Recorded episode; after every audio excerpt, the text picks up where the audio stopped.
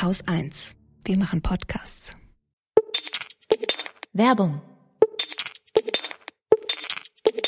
Wenn wir in die Zukunft blicken, dann können wir das voller Zuversicht tun. Wirklich. Denn wir haben so viel mehr Macht, als wir oft denken. Wenn wir es wollen. Das beste Beispiel dafür ist der Klimaschutz. Drei Viertel der weltweiten Treibhausgasemissionen entfallen auf den Energiesektor. Und auch ein Großteil eurer Emissionen sind darauf zurückzuführen und das könnt ihr in nur fünf Minuten mit dem Wechsel zu echtem Ökostrom einfach ändern. Beim Ökoenergieversorger Polarstern bekommt ihr immer 100% echte Ökoenergie. Beim Strom genauso wie beim Gas. Außerdem investiert Polarstern kräftig in neue Ökokraftwerke. Hier in Deutschland und auf der ganzen Welt. Denn das Klima kennt keine Grenzen. Zertifiziert durch die Gemeinwohlökonomie ist klar, die bei Polarstern meinen es ernst und arbeiten aktiv für eine lebenswerte Zukunft. Wenn ihr das genauso toll findet wie wir, dann lohnt es sich wirklich, den Ökoenergieversorger Polarstern einmal anzuschauen. Und mit dem Code Hopeful News bekommt ihr eine 20 Euro Gutschrift auf eure nächste Jahresrechnung.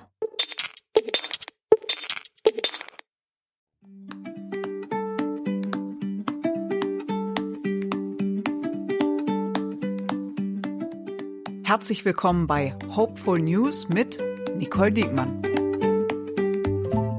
Nicole Diekmann, das bin ich und auch nochmal von mir herzlich willkommen. Heute ist Sonntag, der 4. Februar und ab sofort gibt es jede Woche die Nachrichten hier für Sie und für euch, die es ja auch gibt. Nachrichten, die Hoffnung machen, die uns zum Lachen bringen, von denen wir gerne erzählen. Am Esstisch, im Büro, auf einer Party die man mit der ganzen Familie zusammenhören kann. Wir wollen nicht so tun, als gäbe es nur Schönes auf der Welt, klar, aber wir wissen, das gibt es auch. Und das gibt es ab sofort hier jede Woche. Wir, das sind mein Team, ich und jeweils ein Gast, mit dem ich auf die vergangene Woche zurückblicke. Heute bin ich ganz besonders froh, dass ich jemanden an meiner Seite habe, denn es ist ja die Premierensendung und ich bin ehrlich gesagt ein bisschen aufgeregt. Und deshalb bin ich sehr glücklich darüber, dass ich heute ihn zu Gast habe, einen Vollprofi. Ich gebe mal einen Hinweis, um wen es sich handeln könnte. Alle Kinder kennen ihn aus dem Fernsehen, wo er ihnen alles erklärt. Und zwar seit vielen Jahren sehr erfolgreich. Und sein zweiter Film, der seit Oktober in den Kinos läuft, räumt auch gerade alles ab. Also, Checkerfrage, wer ist heute mein Gast bei Hopeful News? Ganz genau, es ist Tobi Krell, auch bekannt als Checker Tobi. Herzlich willkommen. Hallo liebe Nicole, vielen Dank. Das war eine sehr schöne Einführung. Ja, so soll es sein. Ja. Tobi, wir gucken hier ja auf Dinge, die klappen und die beweisen, vieles ist gut. Und damit habe ich einen guten Link, würde ich mal ganz unbescheiden sagen, geschlagen zur Wikipedia. Die wird nämlich immer vergessen bei der ja total berechtigten Kritik an den sozialen Plattformen. Die Wikipedia ist auch eine soziale Plattform und die Wikipedia ist eine, die funktioniert. Da basteln seit vielen Jahren Hunderttausende Menschen auf der ganzen Welt eine Enzyklopädie, in die ich jetzt nochmal reingeguckt habe, um nochmal zu schauen, wie stelle ich Tobi eigentlich den wenigen Leuten vor, die ihn noch nicht kennen? Und da muss ich sagen, da ich festgestellt, auch bei der Wikipedia ist noch Luft nach oben. Da steht nämlich, ich zitiere, Tobias Krell ist ein Fernsehmoderator. Das und, ist ja erstmal nicht falsch. Naja, also ich finde ehrlich gesagt, es grenzt schon ein bisschen an Blasphemie, so untertrieben ist das. Denn für die allermeisten Kinder bist du seit vielen Jahren der Fernsehmoderator. Du erklärst als Checker Tobi alles. Wie entsteht Licht? Was ist eigentlich Kampfsport? Was passiert, wenn wir pupsen? Mhm. Aber auch sowas wie, worum geht es im Nahostkonflikt? Wie geht es eigentlich den Kindern, die aus der Ukraine nach Deutschland geflüchtet sind, nach dem Überfall Russlands? Dein zweiter Film, Die Reise zu den fliegenden Flüssen, ich habe es eben schon erwähnt, hat unter anderem den Bayerischen Filmpreis gewonnen, dreht sich um das Mega-Thema Klimawandel. Und damit bist du aus einem weiteren Grund der perfekte Gast für diese Woche. Komm, wir starten mal gleich mit der ersten Meldung. Sehr gern. Samstag. Die FAZ schreibt, 54 Unternehmen fordern mehr Klimaschutz von der Politik. So. Und das sind nicht irgendwelche Unternehmen, die das fordern, sondern da sind Schwergewichte drunter, wie ThyssenKrupp, Puma, Telekom, Rossmann, DM, Miele, Rittersport, Otto, der Frankfurter Flughafenbetreiber Fraport. Also keine Nobodies. Die haben einen Brandbrief geschrieben, wie das so schön heißt. Und zwar fordern sie mehr Schub für den klimaneutralen Umbau der deutschen Wirtschaft. Konkret bedeutet das unter anderem die Lockerung der Schuldenbremse. Und das ist der erste interessante Punkt an diesem Brandbrief. Denn gegen die Lockerung der Schuldenbremse sind momentan FDP und Unionsparteien. Und das sind eigentlich die Parteien, die der Wirtschaft naturgemäß ja näher stehen. Auf der anderen Seite stehen in dieser Debatte weite Teile der SPD und der Grünen, die sagen, wir müssen an diese Schuldenbremse ran, wir müssen investieren. Und das sagen eben auch über 50 Unternehmen. Dieser Brief, dieser Brandbrief, der hat aber noch ein paar Besonderheiten in sich und die will ich mal einmal hier mit dir besprechen. Das erste ist, dass Unternehmen sich politisch äußern.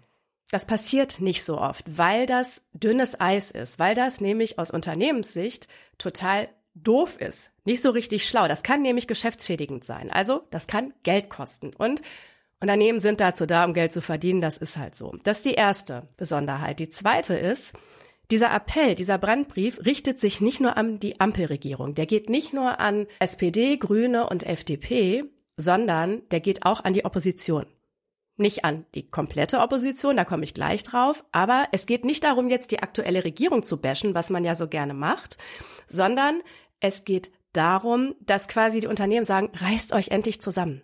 Reißt euch endlich zusammen. Bringt was auf den Weg, arbeitet zusammen, baut Bürokratie ab, geht an die Schuldenbremse, denn wir müssen den Wirtschaftsstandort Deutschland, da ist so viel liegen geblieben, endlich stärken. Wir müssen klimaneutral umbauen, dafür brauchen wir Geld. So, und jetzt kommt noch was super Interessantes.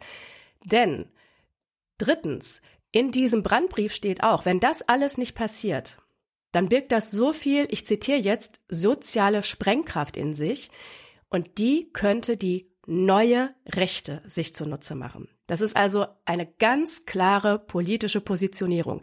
Nicht nur für etwas, sondern auch gegen etwas. So.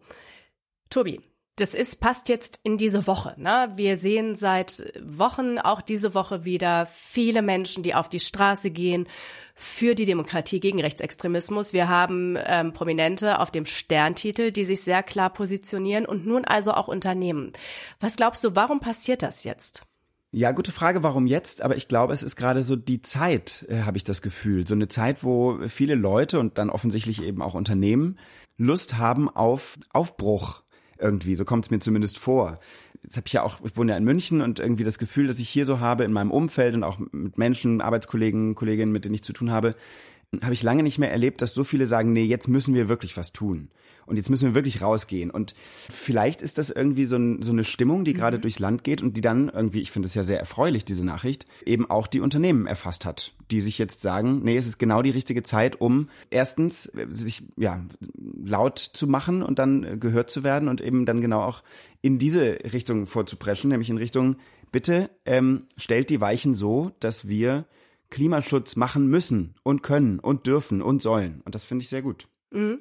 Ich habe das eben schon erwähnt. Dein Film Die Reise zu den fliegenden Flüssen, der handelt vom Klimawandel. Das heißt, du hast dich auch wirklich total intensiv mit diesem Thema ja auseinandergesetzt. Mhm. Und wie wir auch an den Besucherzahlen sehen und auch ähm, an, an den Preisen, die ihr dafür einheimt. Du hast gerade den ähm, Otto für soziales Engagement auch bekommen, den Bravo Otto. Herzlichen genau. Glückwunsch da auch zu. Danke. Das Thema treibt ja alle um. Bist du überrascht, dass das jetzt auch von der Wirtschaft aufgegriffen wird? Hättest du damit gerechnet oder warst du eher schon so auf dem Trip, naja, die rühren sich da nicht, das ist für die einfach auch eine zu große Transformation, die sind froh, wenn sie weitestgehend von der Politik in Ruhe gelassen werden? Das finde ich eine ganz äh, spannende Frage. Ich habe mir in die Richtung ehrlich gesagt gar nicht so aktiv Gedanken gemacht, aber natürlich bekomme ich mit, dass es ähm, von den Jüngsten in der Gesellschaft, eben den Kindern und den Jugendlichen in die ganze Elterngeneration rein, eigentlich, sage ich mal so, das Volk, würde ich mal sagen, total beschäftigt. Und es ist einfach ein großes Thema, Klima, Klimakrise. Ich habe das Gefühl, auch schon die Fünfjährigen wissen, was irgendwie der Treibhauseffekt ist und so weiter. Und das finde ich schon mal irgendwie sehr, sehr gut. Und ähm, deshalb finde ich eben auch schön, dass tatsächlich die Unternehmen, die man ja, wenn man einfach nur so drauf guckt, äh, empfinden könnte als die Bremser, weil die eben, wie du gesagt hast, keine Transformation wollen, weil es teuer ist, weil es kompliziert ist, weil es anstrengend ist, dass genau die sich jetzt rühren, finde ich sehr erfreulich. Also wie würdest du das denn sehen? Ist das deren Lust, äh, wirklich was zu ändern oder, oder ist es eine rein wirtschaftliche äh, Frage, irgendwie was machen zu müssen? Also wie schätzt du das ein? Ich glaube, es ist beides. Das ist ja auch nicht zeitgemäß so zu antworten. Aber du kannst natürlich als Unternehmen, das viele Menschen beschäftigt, ja, von dem viele Menschen einfach hm. leben, für das viele Leute arbeiten, ähm, musst du natürlich auch so handeln, dass du den Eindruck hast, die kann ich auch die nächsten Jahre noch weiter beschäftigen. Mhm. Ich, da hängen Familien dran. Ne, das klingt immer so banal, aber es ist ja einfach so. Also jetzt ähm, rein aktivistisch und idealistisch als Unternehmen zu agieren, das wäre natürlich in einer idealen Welt tippitoppi, aber wir leben ja äh, nicht in einer idealen Welt, sondern in einer Welt, in der eben Dinge schieflaufen, in der, darüber sprechen wir ja heute, aber auch Dinge gut laufen. Es ist, würde ich jetzt mal behaupten, eine Mischung aus beidem. Der Einsicht, dass es so nicht weitergehen kann, dass es tatsächlich nicht mehr dem Zeitgeist mhm. entspricht, nicht mitzumachen, ja, und auf der anderen Seite aber eben auch, und da ähm, spielt ja auch dieser Appell mit Blick auf die sogenannte neue Rechte eine große Rolle, auch nochmal das Besinnen darauf, dass man auch als Unternehmen nicht nur Geld erwirtschaftet, sondern auch eine gesamtgesellschaftliche Verantwortung hat. Ja, ja ähm, voll. Und ich glaube, das ist ein Schub. Das ist jetzt wahrscheinlich so eine Spirale, die einander bedingt. Ähm, Unternehmen sehen, was gerade auf den Straßen los ist. Und das sind eben nicht nur Leute, die für diese Unternehmen arbeiten, sondern auch Kundinnen und Kunden, die da auf die Straße gehen, ja, ja? Richtig. so genau. Und auf der anderen Seite sehen die Leute, die auf die Straße gehen, okay, das ist jetzt kein allein zivilgesellschaftlicher Ruck, der gerade durch die äh, Gesellschaft geht, oder das ist, genau, das ist ein Ruck, der durch die Gesellschaft mhm. geht, der tatsächlich auch von denen, die das Geld haben, die die Wirtschaft am Laufen halten und halten wollen, mitnimmt. Und das könnte ja. natürlich sein, dass sich das jetzt einander nochmal gegenseitig Schwung verleiht. Ja, das wäre doch zu hoffen, finde ich. Also, weil, ich meine, wäre zu dass, dass eine, eine große umweltpolitische und klimapolitische Transformation stattfinden muss, das wissen wir alle, auch wenn es immer wieder ja finde ich, auch mitunter sehr kurz gedachte Argumente dagegen gibt. Diese berühmten, naja, aber wir in Deutschland, wir mögen alles machen, aber guck doch mal drum rum, das ist ja alles viel zu kurz gedacht. Mhm. Wenn jetzt wirklich die großen Unternehmen sagen, bitte gebt uns die, oder nehmt uns in die Pflicht, uns so und so umzubauen, weil wir als Wirtschaftsstandort Deutschland sonst hinterherhinken, das ist, finde ich, eine echt, hat eine große Strahlkraft und ist sehr wohltuend, ja. finde ich. Zumal ja die Wirtschaft damit auch die Politik in die Pflicht nimmt, weil dann sind nicht mehr viele ja. übrig, die bremsen. Ja, genau, richtig. Wer bremst denn dann noch? Ja, wer bremst denn da noch? Wir sind's nicht. Wir gehen nee. auch direkt ungebremst weiter und schauen auf den Sonntag. Sonntag? Tobi, du machst ja Kinder klüger und ich kann zumindest für mich sagen, du machst auch Erwachsene klüger. Ich habe gestern Abend noch deinen Check ah. über Berghütten gesehen und der hat mich echt weitergebracht. Der war Freut wirklich sehr. sehr schön, kann ich allen empfehlen. Und ich würde mal behaupten, wenn es jemanden auf dieser Welt gibt, der den Jungen, den ich jetzt vorstelle, noch klüger machen kann, dann bist du das. Aber ich sag dir eins, das wird schwierig. Pass auf. Die BBC berichtet, ein zwölfjähriger Junge namens Cyrus Leung, ich hoffe, ich habe das jetzt richtig ausgesprochen, hat bei einem IQ-Test 160 Punkte erreicht und damit genauso viel wie Albert Einstein und Stephen Hawking. Also, ja. Die, ähm, die Internationale Liga der Genies hat quasi ein neues bescheinigtes Mitglied bei Mensa. Das ist ein Verein, ein paar kennen den bestimmt für sehr, sehr schlaue Menschen. Und Cyrus Vater hat gesagt, er hätte einige Artikel über andere Kinder gelesen, die sich Mensa, diesem Verein, angeschlossen hätten und er hätte gedacht, es wäre doch gut für Cyrus, Freunde zu finden, die ähnliche Interessen haben wie er und äh, weil er dann versuchen kann, sich in seinen Interessen besser zu entwickeln. Er hätte so eine Ahnung gehabt, sagt der Vater, dass Cyrus nicht ganz doof ist und ich würde mal sagen, da hat ihn sein Instinkt nicht getrogen. So. Klavierspielen gehört zu den Interessen des kleinen Genies und außerdem interessiert er sich für Naturwissenschaften. Also 160 Punkte im IQ-Test der höchste Wert, der dabei jemals erreicht wurde, liegt bei 162. Also Krass. Sensationell, sensationell. Ja. Tobi, ähm, kennst du Leute, die so schlau sind? Kennst du Hochbegabte? Kennst du Leute, die bei Mensa Mitglied sind? Nee, kenne ich nicht. Ähm, ich habe einmal mit einem Jungen gedreht, der ist hochbegabt und äh, der war, war vielleicht erst fünf oder sechs, glaube ich. Adam, ganz wow. cooler Typ. Und der hatte sich äh, spezialisiert auf Insekten. Der wusste wirklich alles über Insekten. Ich bin mit dem für diesen Dreh durch so ein, einfach über eine Wiese gelaufen und es war unfassbar, Ja. was der, der er hat jetzt nicht die lateinischen Namen vor sich hergebetet, aber dann ist irgendwas von links nach rechts gesprungen und er hat gesagt, ah, guck mal, ein, weiß ich auch nicht, ähm, Gelbfroschgraskäfer oder wie auch immer, weiß ich nicht. Und ähm, wirklich er hatte einen unglaublichen Instinkt für, was da in dieser Wiese los ist. Und das war total schön, mit dem da rumzulaufen und der konnte mir wirklich Dinge erklären, von denen hatte ich noch nie gehört. Wahnsinn, ne? Wo das dann Cooler herkommt, ja? Ja. Also ich muss sagen, ich hätte als Mutter größeres Interesse daran, dass mein Kind sich, wenn es so schlau ist, für Klavierspielen interessiert als für Insekten. Ähm, ich habe große Angst vor Spinnen. Das würde mich wirklich vor äh, große Herausforderungen stellen zu Hause. Aber gut, Ja. man kann es sich nicht aussuchen, welche Hochbegabung das Kind hat. Da muss man dann einfach mal durch. Mm, Was wünschen? Da muss man durch. Da muss man durch. Was wünschen wir uns von so einem Jungen? Was könnte der uns bringen? Was könnte der der Welt Gutes bringen? Hast du eine Idee? Ach, ich finde, hauptsächlich wünsche ich ihm, dass er irgendwie eine trotzdem schöne und normale Kindheit hat und einfach irgendwie ähm, ein Junge sein kann und ähm, nicht zu sehr in diese, du bist übrigens ein Genie und hochbegabt und du musst jetzt hier, ich weiß auch nicht, was für äh, Forschung vorantreiben, sondern dass er einfach im besten Fall irgendwie seinen Interessen und seinen, seinen Leidenschaften und wenn es Klavierspielen ist oder was auch immer, äh, folgen kann, um dann irgendwie einfach etwas mit seinem unglaublichen Intellekt offensichtlich äh, anzustellen. Irgendwas, was ihm gut tut und was dann ganz bestimmt, davon bin ich überzeugt, auch dem Rest der Welt gut tun wird. Das ist die perfekte Überleitung zum nächsten Tag. An dieser Stelle aber schicken wir nochmal schöne Grüße nach Sheffield an Cyrus und seine Familie und wünschen ihm, egal was er daraus macht, vor allem, du hast es gerade gesagt, ein schönes Leben. Montag, Wir schauen nach Indien. Da ist nämlich der nächste Teenie. Ich muss mit dir natürlich über schlaue Kinder sprechen, ist ja klar. Wobei dieses Logisch. Kind, mit wem denn sonst, Tobi, mit wem denn sonst? Dieses Kind ist aber schon 17. Der wäre vielleicht beleidigt, wenn ich ihn jetzt als Kind bezeichnen würde. Also, es geht um Hamish Chadalavada. Ich hoffe, ich spreche das richtig aus.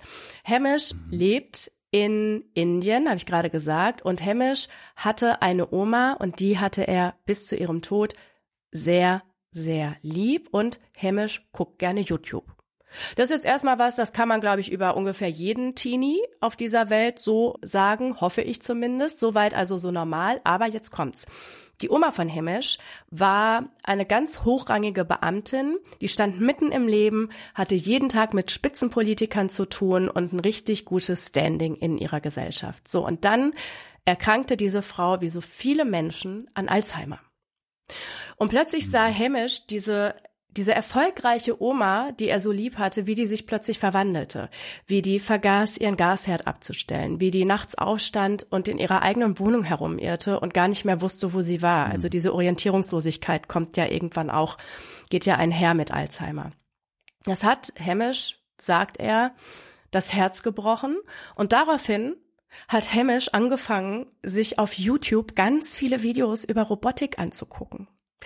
Und hat sich damit so viel Wissen raufgeschaufelt, dass er ein Gerät entwickelt hat, einen Alpha-Monitor, den Alzheimer-Patientinnen und Patienten als Armband tragen können sollen und der mehr kann als die Geräte, die bisher auf dem Markt sind. Der ist leichter als andere Geräte, der schlägt jedes Mal Alarm, wenn sich die Trägerin oder der Träger wegbewegt oder stürzt. Das heißt, Verwandte oder Pflegepersonal, mhm, super cool, ähm, werden sofort alarmiert, dass Gefahr im Verzug sein könnte.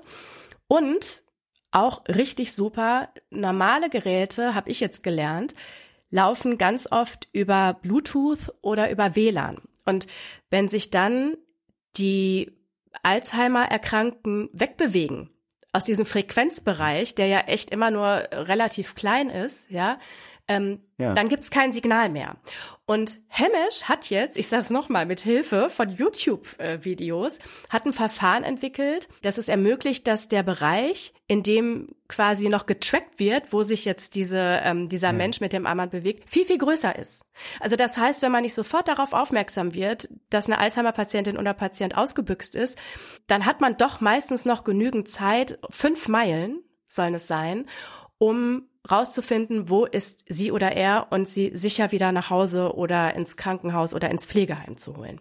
Cool. Wahnsinn, Super. oder? Ja. Also finde ich, also was Liebe auch bewirken kann, ne? Also die Liebe zu Voll, Oma. das habe ich auch gerade gedacht. Ja. ja Das ist eine voll. unfassbare Wie Geschichte. schön, dass aus einer Liebe so Ja. eine Erfindung hervorgeht. Toll, ne? Also ja. so eine gute Kanalisation von Bestürzung auch, die eigene Oma so zu sehen, das dann umzumünzen in sowas Konstruktives, ne? Und anderen, also die Oma ist mittlerweile gestorben, aber Hamish ist dran geblieben. Der hat ein Stipendium bekommen 2022 von über 100.000 Euro. Der macht jetzt erstmal seine Schule fertig und dann will er im September aber mit dem Monitor an den Markt gehen und das ist ihm total wichtig. Dieser Monitor soll dann auch erschwinglich sein, sodass sich ihn möglichst viele Leute leisten können. Tobi, Toll. erzähl mal, du machst unfassbar viele Videos. Ich habe es eben schon gesagt, die Bandbreite ist riesig, vom Pupsen bis über Ukraine-Krieg, Nahostkonflikt ähm, bis hin zu elektrischem Licht. Ja, was, wie, wie schaffst du dir das Wissen drauf für diese Videos? Wie machst du das? Guckst du auch YouTube-Videos? Manchmal, tatsächlich Ja. schon. Äh, Ich meine, äh, bei bei uns ist es so, wir, wir arbeiten ja einfach journalistisch als Redaktion. Das heißt meistens, wenn wir irgendwie erstmal so eine kleine Online-Recherche äh, gemacht haben und irgendwie einfach im Internet gesucht haben, was könnte man machen, was gibt es für Geschichten, was gibt es für Sachen, sind wir diejenigen, die dann doch irgendwie anrufen bei, weiß ich nicht, bei Leuten von den Unis oder sowas, die sich wirklich mit einem Thema auskennen. Ähm, wir haben gerade jetzt, äh, dieses Wochenende lief der Krebscheck, also über diese schreckliche Krankheit. Ja. Und da ist natürlich absolut wichtig, dass wenn wir den Kindern versuchen zu erklären, was das für eine Krankheit ist und wie die im Körper entsteht, dass wir da müssen ja stark vereinfachen, aber dass wir keine Fehler da Ja. reinbauen. Ja.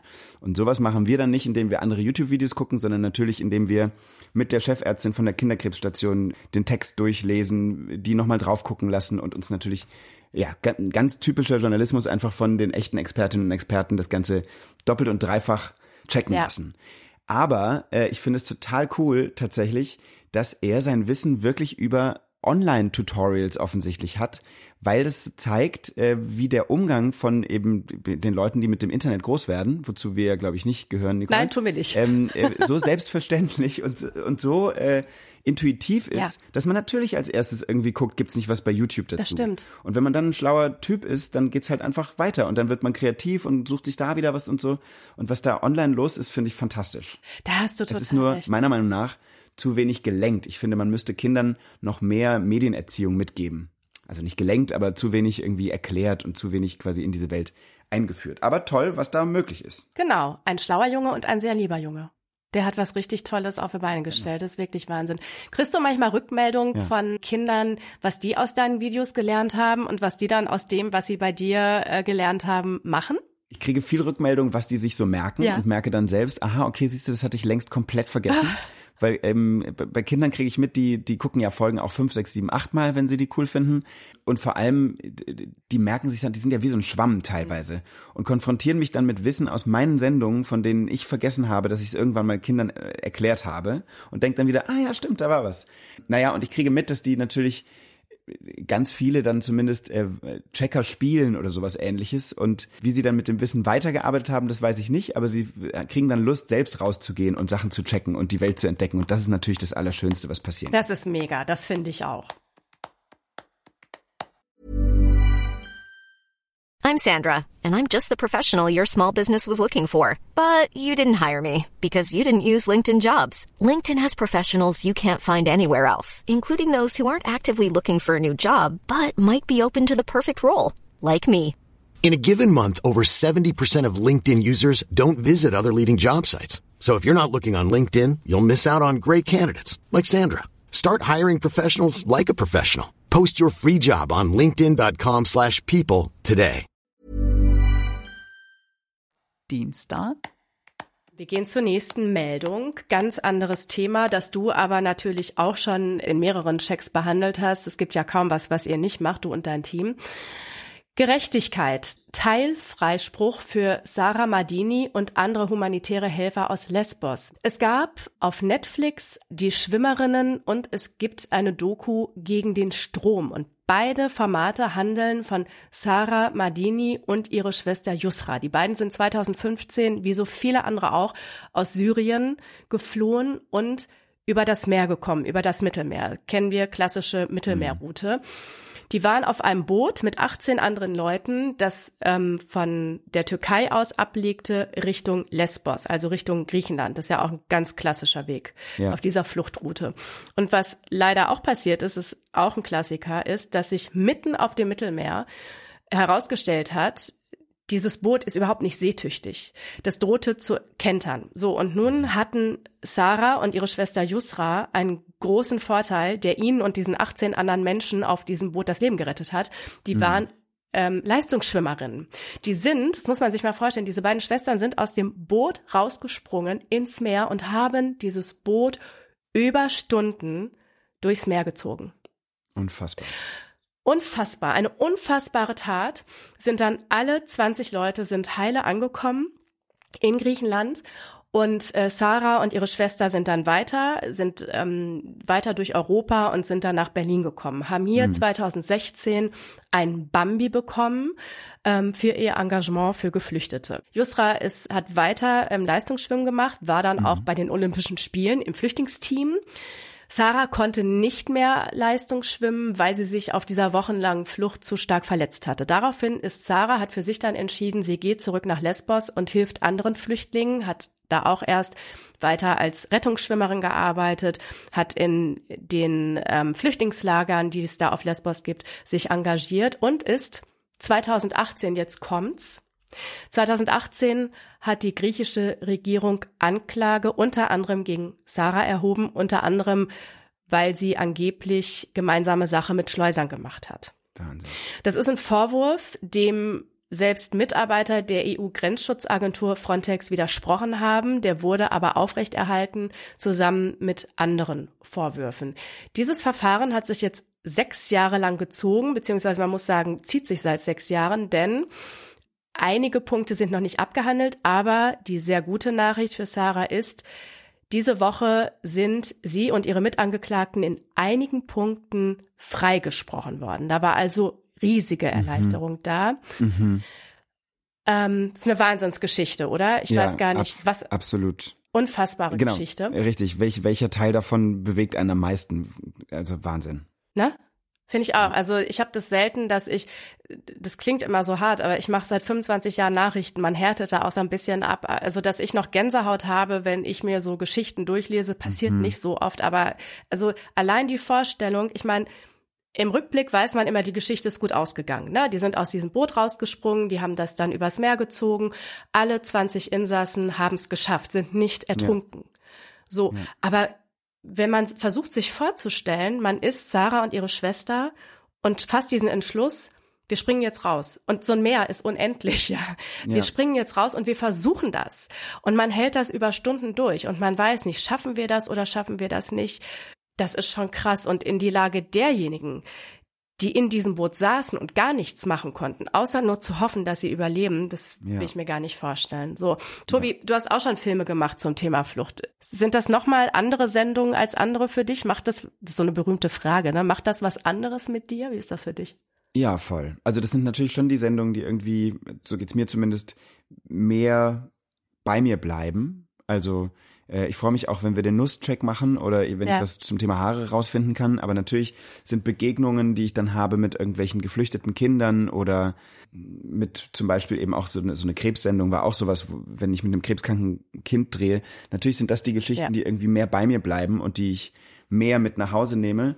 Und das Schöne ist aber auch, dass, dass zumindest bei uns ist das auch häufig so, dass wir einfach mit denen dann noch Kontakt halten. Also ich habe 2015 auch eine Sendung mhm. gemacht zum Thema Flucht, das war so ein Checker extra. Mhm. Und mit einigen dieser Kinder haben wir dann noch jahrelang irgendwie Kontakt gehalten, weil die eben auch in München angekommen sind und wir in der gleichen Stadt sind, haben mit denen noch eine weitere Sendung gedreht. Und wenn ich das, was du gerade erzählt hast, höre, dann denke ich mir erstens Wahnsinn, das sind ja zwei Teenager-Mädchen gewesen, die dann irgendwie, was 18 Erwachsenen oder zum Beispiel, zumindest zum Teil Erwachsenen offensichtlich das Leben gerettet haben. Und das finde ich so ja. zynisch, dass dann, dass die dann angeklagt wird. Das trifft diese ganze Seenotrettungsszene, finde ich. Ähm, ich finde das so unglaublich unmenschlich, Menschen, die andere Menschen retten, das Leben retten, die ihre Zeit, ihre Kraft, das ist ja auch eine psychische Belastung, all das mitbringen, um anderen Absolut. zu helfen, dass man denen Steine in den Weg legt, das finde ich, also das ist, äh, weiß nicht, es gibt nicht so viele Sachen, die so sehr gegen die EU sprechen, aber dieses ganze Thema Seenotrettung und Frontex und so weiter finde ich ein trauriges Kapitel mitunter, gerade wenn man sowas hört. Könntest du das Kindern erklären? Also es ist ja für uns Erwachsene schon so schwer zu begreifen. Ne?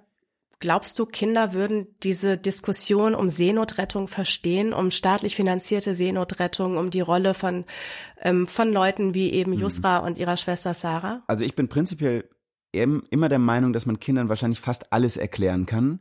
Es kommt vor allem darauf an, wie mhm. man es verpackt. Und bei schweren Themen ähm, nehmen wir uns oft irgendeine kleine Geschichte oder so oder verpacken das in eine Art von Erzählung, mhm. die nicht rein ist, das sind die Fakten, so sieht's aus ist, sondern halt irgendwie aufgehängt an, an etwas, das nah an der Lebensrealität der Kinder hier in Deutschland ist. Und ich glaube, auf die richtige Art und Weise verpackt, kriegt man natürlich auch Kinder für dieses Thema nicht nur sensibilisiert, sondern eben auch, ja, in diese Richtung schlauer. Und das Schöne bei Kindern ist ja, dass die ein unglaubliches Gerechtigkeitsempfinden haben. Einfach mal per se, einfach so. Ja. Und äh, dass da nicht genau. alles gerecht mhm. zugeht, haben wir jetzt ja gerade besprochen. Und ich glaube, dass das ähm, ganz vielen Kindern total logisch erscheint, dass man Leuten, die womöglich ertrinken, helfen muss. Und ich glaube, dann kriegt man, ja, genau. Nicht nur eben. Kindern. Und ich glaube, da kriegt man dann von den Kindern, denen man das erklärt, auch eine sehr direkte und ehrliche Reaktion und wahrscheinlich Unverständnis darauf, was da teilweise passiert.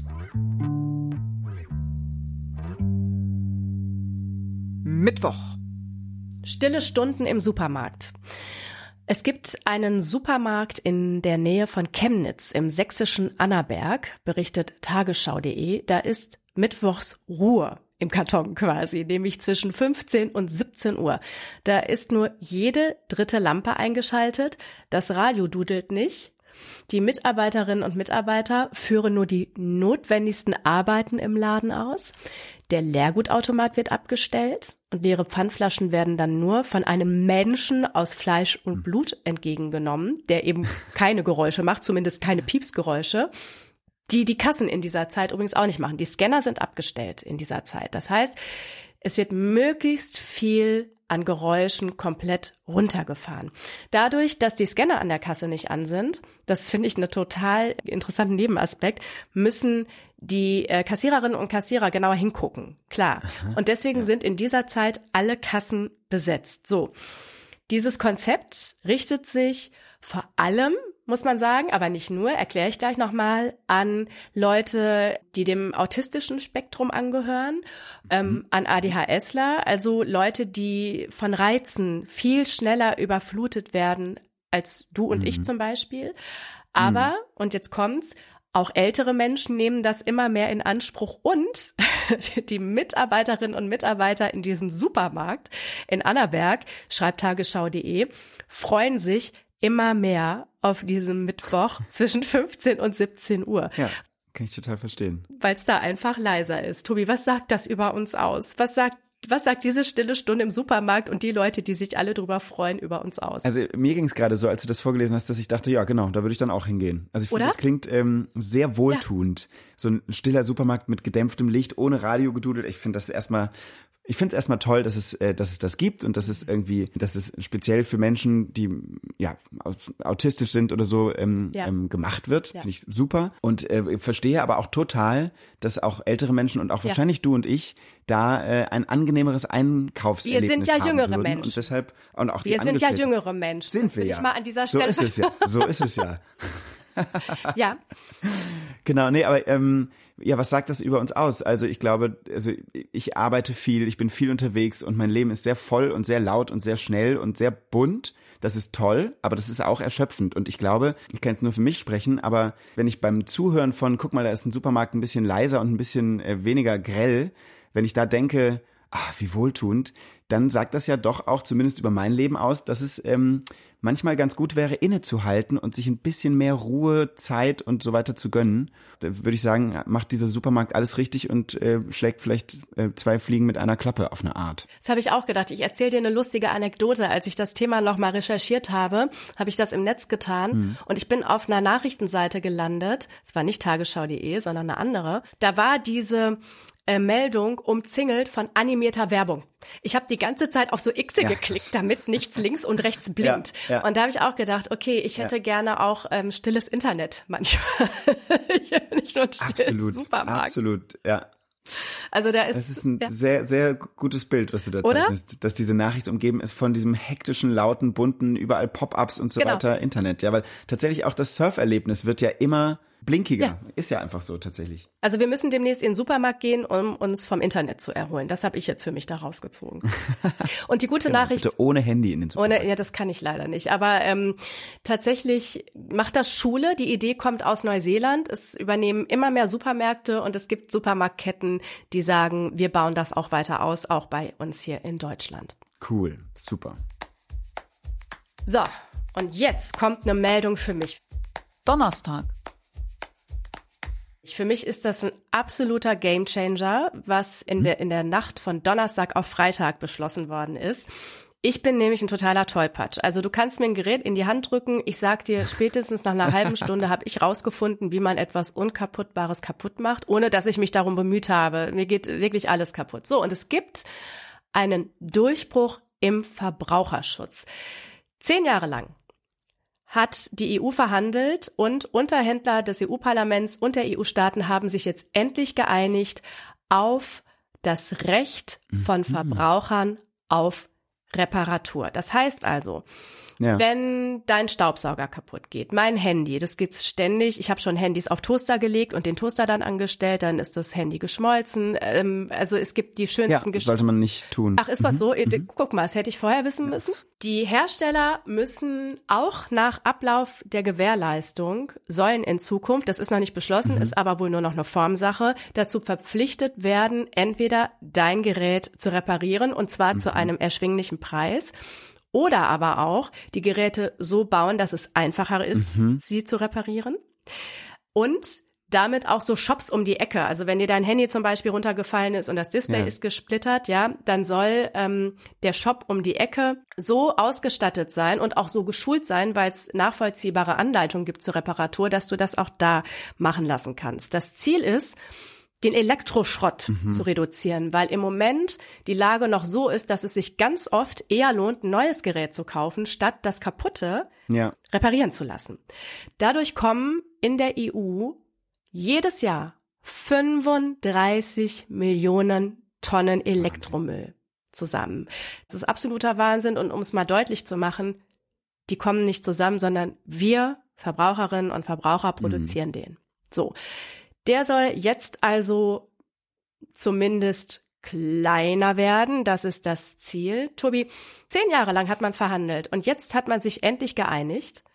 Warum jetzt? Also was sagt das über unsere Zeiten aus, dass sowas jetzt plötzlich nach zehn Jahren dann doch möglich Ich, ist? ich wollte gerade sagen, damit sind wir eigentlich wieder bei der ersten Meldung, weil es ist natürlich eigentlich, ja Sind genau, wir, ne? eine Mhm. totale ja, klimapolitische Maßnahme ist, die längst überfällig ist.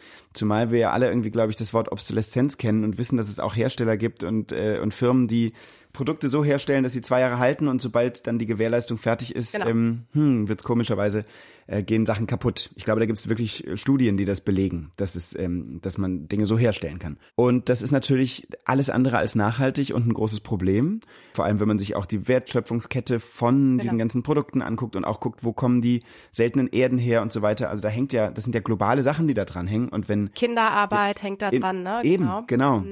Überhaupt Menschen, die sich für einen Hungerlohn unter schlimmsten Bedingungen kaputt schuften und so weiter. Das ist ja. Ja. alles, gehört ja alles irgendwie in dieses Thema rein. Gut, dass es jetzt passiert. Schade, dass es erst jetzt passiert, aber also wichtig, dass es jetzt passiert und ähm, ein gutes Signal. Ich finde, manche dieser Maßnahmen gehen so ein bisschen, sind so sehr symbolisch. Irgendwie so, okay, wir verbieten, äh, äh, ich weiß nicht, Q-Tips mit Plastikstäbchen dazwischen und so weiter. Ist schon alles irgendwie richtig gedacht. Man muss diese Maßnahmen treffen, aber ich glaube, das ist mal was mit einer echten Strahlkraft und einer echten Wirkung im besten Fall. Und für dich persönlich machst du auch alles kaputt wie ich? Ist das für dich auch nochmal ähm, ein Also ich bin- lebensveränderndes, ja. Ich bin kein Tollpatsch im Sinne von, ich mache Ah. Sachen kaputt, ich trete gern in Fettnäpfchen. Ähm, sage Sachen, die man in dem richtigen Moment nicht sagen sollte und so weiter. Das ist auch besser Ah. geworden. Aber ich bin jetzt niemand, der, der ähm, sein Handy auf den Toaster legt. Ich würde auch gern wissen, wie das zustande gekommen ist. Du kann, also du hast, war da Brot drin oder hast du nur gedacht, du machst den Toaster? Also verstehe ich nicht.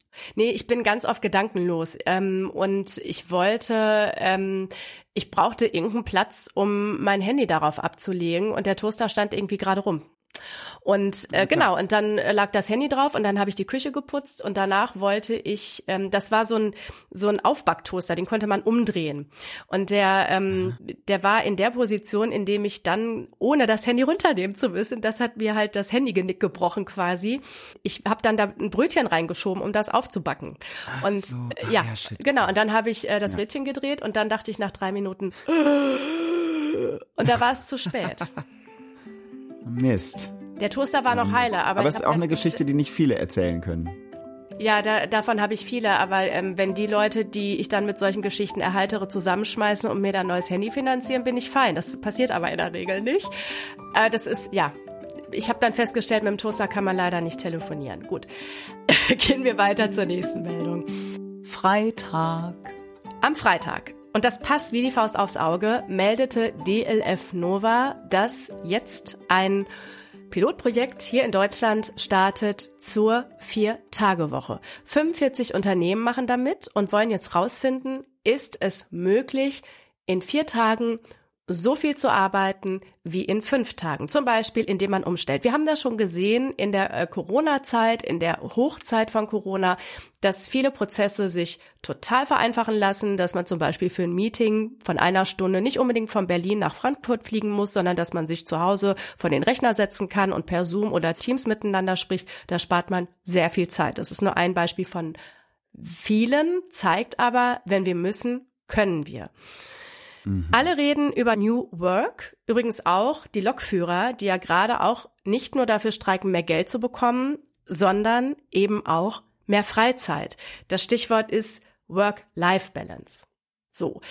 Alle reden über New Work, aber wir hängen irgendwie immer noch am Old Modell. Ne? Und wir wissen aber gar nicht, und das finde ich total interessant, was besser ist, weil es so wenige Daten bisher gibt. Das ist, finde ich, immer total spannend. Also, ähm, dass wir in Deutschland eigentlich so bekannt dafür sind, dass alles statistisch irgendwie aufgearbeitet wird, aber wenn man da mal guckt, stimmt das überhaupt nicht. So, und diese 45 Unternehmen, das sind kleinere Unternehmen bis zu 50 Mitarbeitern, da sind Produktionsunternehmen bei, da sind Kitas dabei, da sind Handwerksbetriebe dabei. Die gucken jetzt sechs Monate lang, wie das so läuft und ob sich erste Daten bestätigen, wie zum Beispiel die Leute haben weniger gekündigt, haben sich weniger krank gemeldet und waren viel zufriedener. Tobi, was spricht denn jetzt gegen die Vier-Tage-Woche? Wahrscheinlich hauptsächlich irgendwelche ähm, wirtschaftlichen Überlegungen, zumindest von denjenigen, die jetzt gerade noch am Ruder sind. Weil ich kriege auch mit, dass wenn wir zum Beispiel Ja. ähm, in der Firma, in der ich Checker zum Beispiel produziere, wenn junge Leute kommen, die sagen, sie würden gerne bei uns arbeiten oder so, das kriege ich auch von Freunden mit, die Firmen haben oder irgendwie in so einer verantwortenden Position sind, dass immer häufiger junge Leute kommen und sagen, ich will aber nur vier Tage die Woche arbeiten. Die Gen Z, Und, ne? ähm, die dann als faul beschimpft. genau wird die, dafür, ja, ne? genau. Mhm, genau. Aber also ich finde es erstmal total gut und richtig. Also schön, dass das ausprobiert wird. Ich bin gespannt auf die Ja. Ergebnisse. Ich hoffe darauf, dass äh, die Unternehmen einhellig sagen, scheint allen Menschen, die hier ja auch arbeiten, sind ja nicht nur Arbeitskräfte, sind ja auch Menschen dahinter, gut zu tun. Und auch da sind wir dann ja wieder so ein bisschen bei der Meldung von dem, von dem Supermarkt, einfach ein bisschen mehr Ruhe und Gelassenheit in den Alltag von uns allen zu bekommen. Ich glaube, das kann uns auch als Gesellschaft nur gut tun, wenn wir alle mehr glaub Zeit ich zum Atmen haben. Ja. Ja, und miteinander. Also an dem Tag, an dem ich nicht arbeite, muss ich mich ja nicht zwangsläufig im Keller einsperren, sondern äh, kann, kann man alles voll. machen, aber kann Zeit mit Familie, mit Freunden verbringen. Ne? Voll, ja, Also genau. ich finde es auch eine gute Sache. Ich bin sehr gespannt auf die Daten, ähm, wie die ausgewertet werden. So, und zum Schluss habe ich noch eine kleine süße Meldung. Die Zahl der wilden Pandas nimmt wieder zu. Das meldet die ist das nicht fein? Das meldet die chinesische ja. Forstbehörde.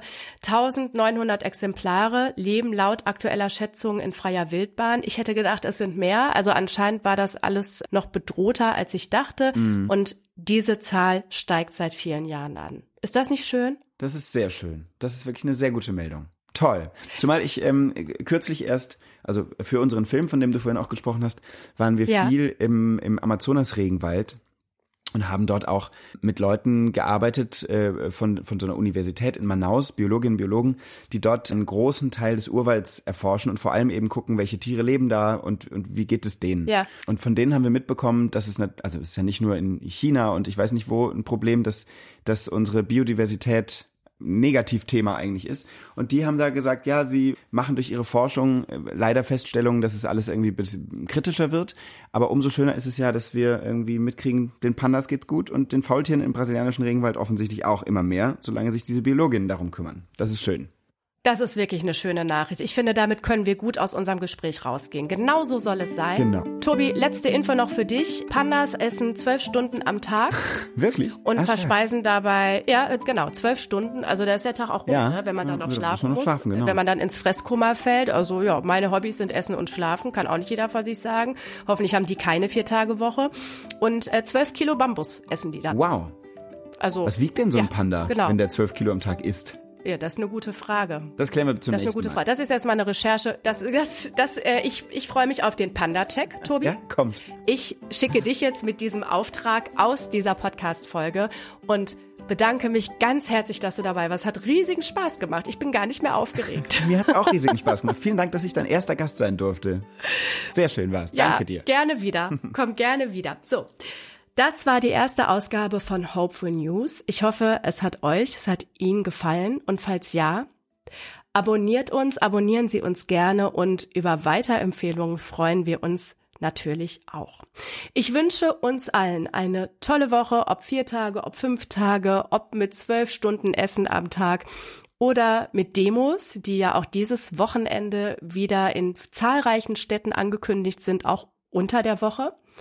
Und ich wünsche allen gute Nachrichten und würde mich auch freuen, wenn die an uns weitergeleitet würden. Da können wir bestimmt was mit anfangen. Gerne an meine Kanäle. Ich heiße überall, große Überraschung, Nicole Diekmann bei Instagram. Ich bin bei Blue Sky, ich bin bei Threads. Von mir aus auch bei X, früher Twitter. Dafür schon mal vielen Dank. Mein Dank geht auch außer an Tobi Krell, der heute eine riesige Freude hier war, an Steffi Groth. Die hat diese Sendung nämlich redaktionell vorbereitet. Und an Haus 1. Das ist die Produktionsfirma, die hinter dieser Produktion steckt. Uns gibt's jeden Sonntag neu, auch nächste Woche, überall da, wo es Podcasts gibt. Tschüss. Eine Produktion von Haus 1. Hopeful News wurde euch präsentiert von Polarstern, dem Öko-Energieversorger, der es ernst meint. Weitere Infos zu Polarstern findet ihr in den Shownotes und wenn ihr mit dem Code Hopeful News zu Polarstern wechselt, dann erhaltet ihr eine 20 Euro Gutschrift auf eure nächste Jahresrechnung.